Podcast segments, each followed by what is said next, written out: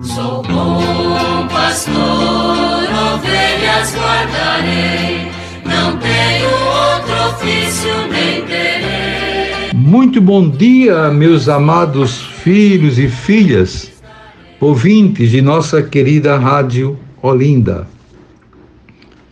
Continuemos com a nossa catequese à luz do Catecismo da Igreja Católica.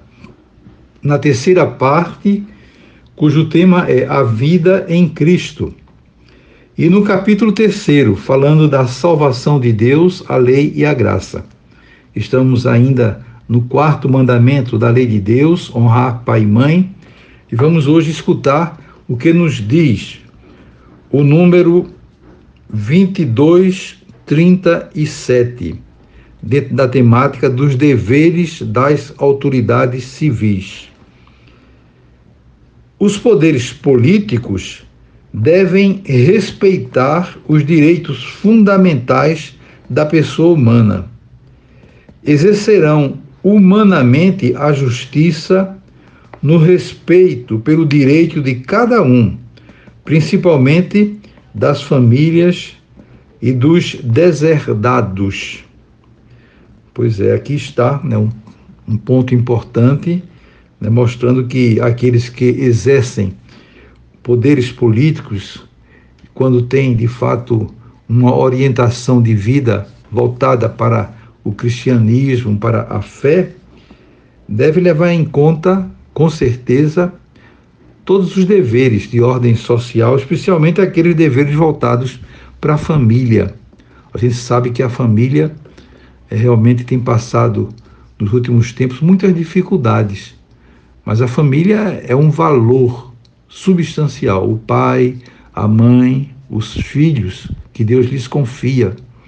Então é preciso que a sociedade dê os meios, as possibilidades para que a família possa viver né, com dignidade.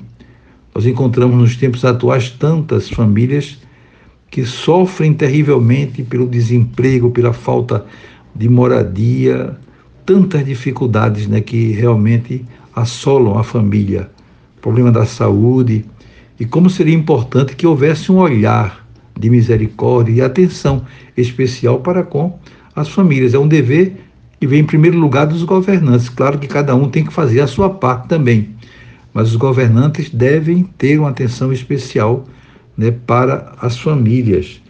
E também o, o parágrafo que nós escutamos fala nos deserdados, as pessoas que vivem uma situação de miséria, uma situação realmente que contradiz inteiramente os planos de Deus, que todos nós fomos chamados né, para termos todos os direitos básicos, fundamentais de um filho e filha de Deus. E nós nos deparamos a toda hora com quadros assim dolorosos, né, que mexem com os nossos sentimentos, com o nosso coração. Basta contemplar aí no, no centro da cidade a situação das pessoas que vivem nas ruas, homens e mulheres em situação de rua. Não tem para onde ir, não tem o que comer, quanta miséria, quanta dor. Há poucos dias atrás né, tivemos a oportunidade de, de fazer o lançamento, o relançamento do Congresso Eucarístico Nacional, que tem como tema pão em todas as mesas, focando exatamente essa problemática se nós pensamos na casa do pão, é para fazer o mínimo para que possamos, enquanto igreja, assistir a essas pessoas, procurando dar conforto, dar uma palavra de ânimo e também materialmente é, defender os seus direitos, procurar ajudá-los a conquistar espaço na vida da sociedade. E o catecismo ainda comenta: os direitos políticos ligados à cidadania podem e devem ser concedidos segundo as exigências do bem comum. Não podem ser suspensos pelos poderes públicos, sem motivo legítimo e proporcionado.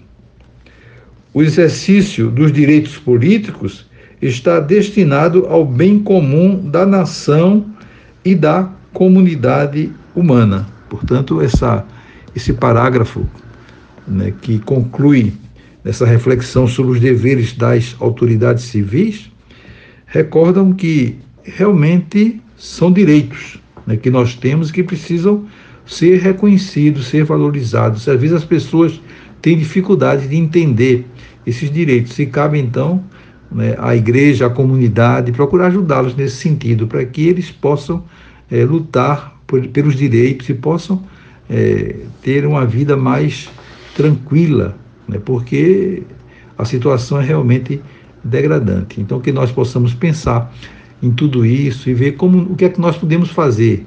Nós temos nas nossas paróquias tantas pastorais sociais, tantos movimentos que podem ajudar muito nesse aspecto.